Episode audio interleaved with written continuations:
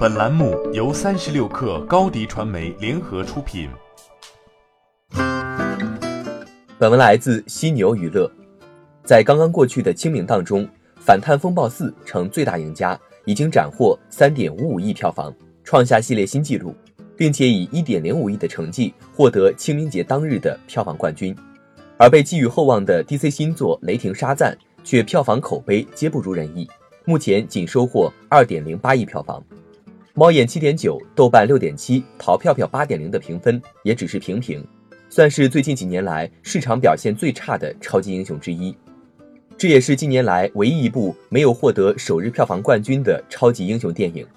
作为 DC 海王大热之后的接力棒，这次我们的傻雕英雄确实有些令人失望。不过，看似是傻雕童话，仔细想想是一个有些悲伤的故事。影片中的比利和伙伴都是孤儿。只有失去父母的孩子们集合起来，才能释放出最强的力量。这份力量的来源令人心疼。在很多观众的印象中，DC 系的电影往往与沉郁和冷峻这些形容词密不可分。这主要来自于扎克施奈德、克里斯托夫诺兰等早期导演在他们作品中形成的风格。尤其是《蝙蝠侠大战超人》等影片，更是将这种状态发挥到了极致。在影片宣传期之前，想必很多非 DC 影迷都不知道沙赞是谁。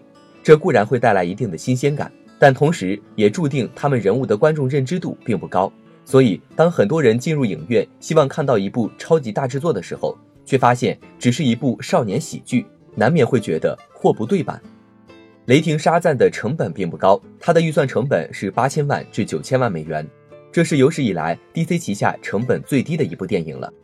仅仅雷霆沙赞的制服就造价约一千万美元，自然也没有更多的预算来进行特效的打磨。这次降低成本，DC 也是为了更好的盈利。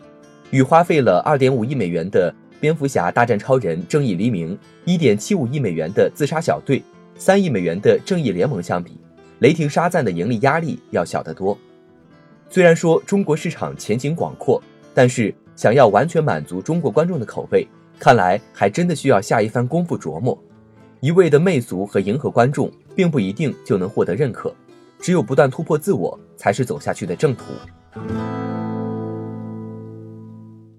欢迎加入三十六氪官方社群，添加微信 hello 三十六氪，h e l l o 三六 k 二，获取独家商业资讯，听大咖讲风口，聊创业，和上万客友一起交流学习。